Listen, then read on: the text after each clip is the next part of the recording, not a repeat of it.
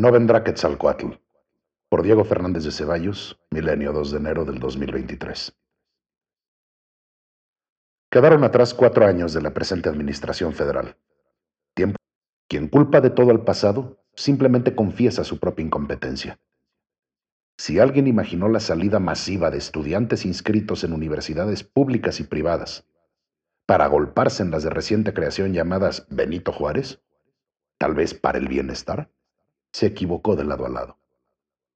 La burocracia, más pedestre, regresó el manejo de la educación pública a viejas organizaciones violentas y chantajistas.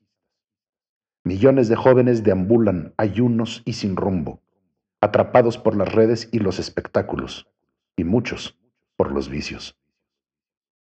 Las diversiones son indispensables, pero insuficientes. Si se les enseñara a vivir plenamente su juventud, dedicarían la mayor parte de su tiempo en aprender y emprender.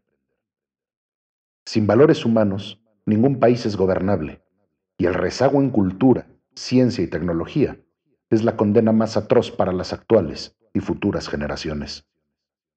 Los informes dados desde Palacio sobre reducciones significativas en los delitos de alto impacto son desmentidos por las mismas cifras oficiales. 100 asesinatos diarios, desapariciones forzadas, secuestros, asaltos y todo tipo de crímenes mantienen al cuerpo social en hemorragia permanente por sus cuatro costados. A su llegada, este gobierno denunció la existencia de una inmensa corrupción en productores y distribuidores de medicamentos. Al día de hoy, nadie ha sido llevado ante la justicia, pero desmantelaron los servicios de salud pública y han causado millones de sufrimientos y muertes evitables.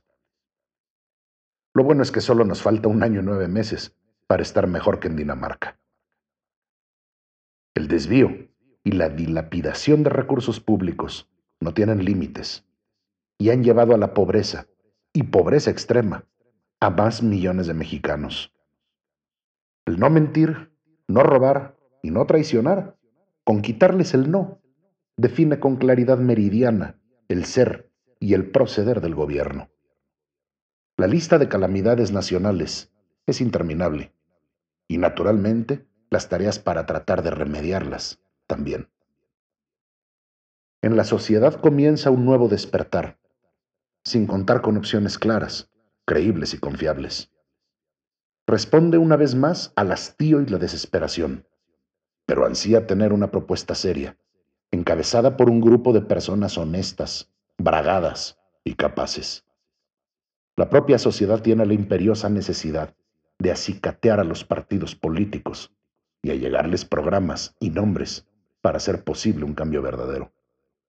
Advirtamos el riesgo de entregarnos nuevamente a un iluminado, sea o no corcholata.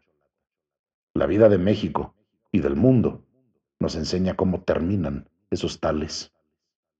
A los deseos de años venturosos deben seguir acciones afirmativas y generosas, no esperar la llegada de Quetzalcoatl.